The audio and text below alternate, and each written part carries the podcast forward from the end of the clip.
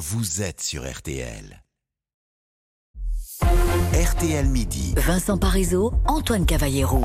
Le 8 janvier prochain, donc dans quelques jours, la, la Chine va, va, mettre fin aux quarantaines obligatoires pour l'arrivée dans le pays. La décision a été énoncée hier après la levée au début du mois de la plupart des, des mesures anti-Covid qui étaient en vigueur depuis 2020. Euh, Ça veut dire qu'à compter du mois prochain, il, aura, il faudra juste un test négatif de moins de 48 heures pour entrer sur le territoire chinois. Alors, est-ce qu'il faut craindre une vague de Covid venue de Chine?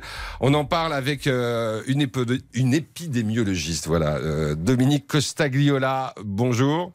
Bonjour. Merci d'être avec nous.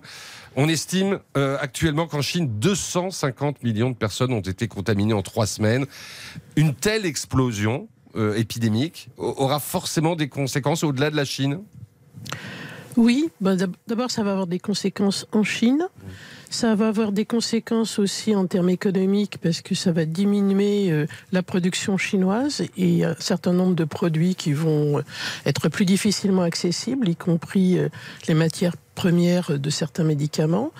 Et puis bien sûr, euh, surtout s'il y a, s'il y a plus d'échanges et de voyages en avion, ça, risque d'exporter euh, des variants qui seraient créés à l'occasion de cette transmission extrêmement élevée. Ah, de nouveaux variants Vous voulez dire que euh, cette, explosion de l'épidémie peut créer de nouveaux variants en Chine?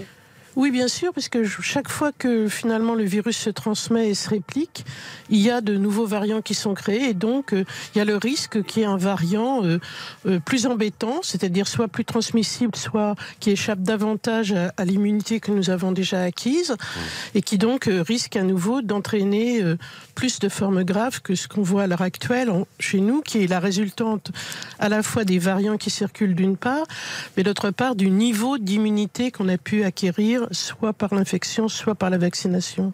Et, et, on dit que ce variant euh, serait encore plus contagieux que le variant Omicron. Est-ce que ce sont les données que vous avez euh, aussi ben, Disons, les, les, les, estimations de R que l'on a, elles sont forcément imprécises parce que les données chinoises ne sont pas très oui. précises. Hein. Ils ont beaucoup changé la façon de de donner les données ou même de ne pas les donner du tout.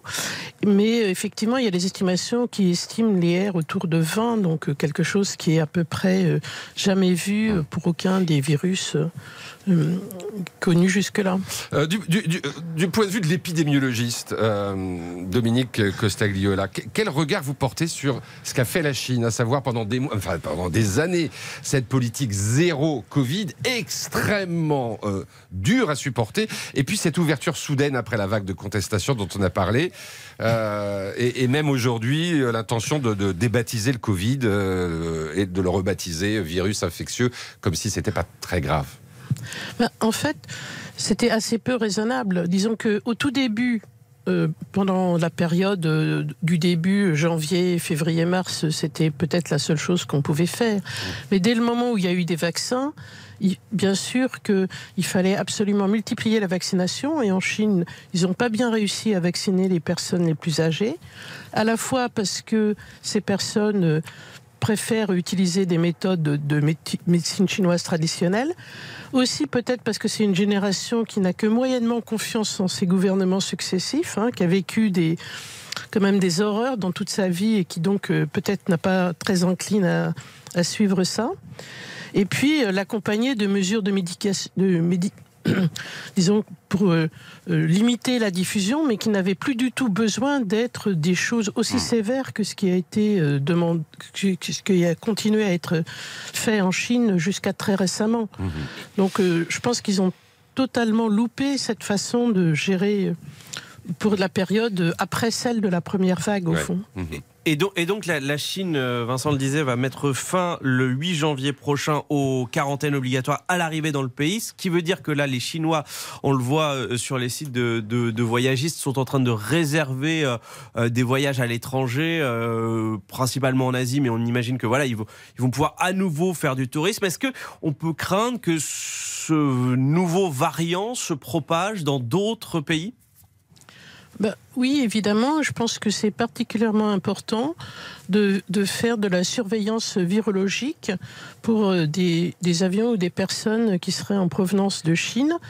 Euh, de Ça veut dire quoi Qu'on réinstaure des tests obligatoires euh, Par exemple, dans les aéroports oui. par exemple, c'est quelque chose qu'on a pu discuter dans, dans le groupe de l'OMS Europe dont je fais partie, d'imaginer d'avoir ce type de mesure, de telle sorte à ce qu'on puisse détecter éventuellement très précocement euh, l'arrivée de, de nouveaux variants euh, dans nos pays.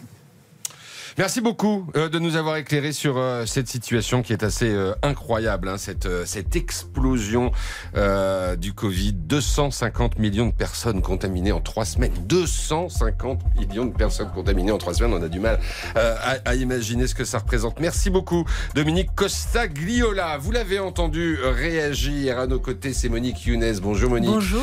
C'est Madame Mode sur C'est RTL. Madame Mode. Et elle va nous parler de la mode des prêtres. Alors ça, Mais oui, Mais mais ouais, les- oui, les- les une mode en soie. oui, les, les prêtres sont à la mode. Je crois qu'il y a un jeu de mots. Mais Oui, de une mode en soie, oui. SOI, eux, ce sont mais des vêtements luxueux. Vous allez voir que le luxe est dans l'église aussi. Eh ben, on va voir ça tout de suite sur RTL. RTL Midi. Vincent Parisot, Antoine Cavallero.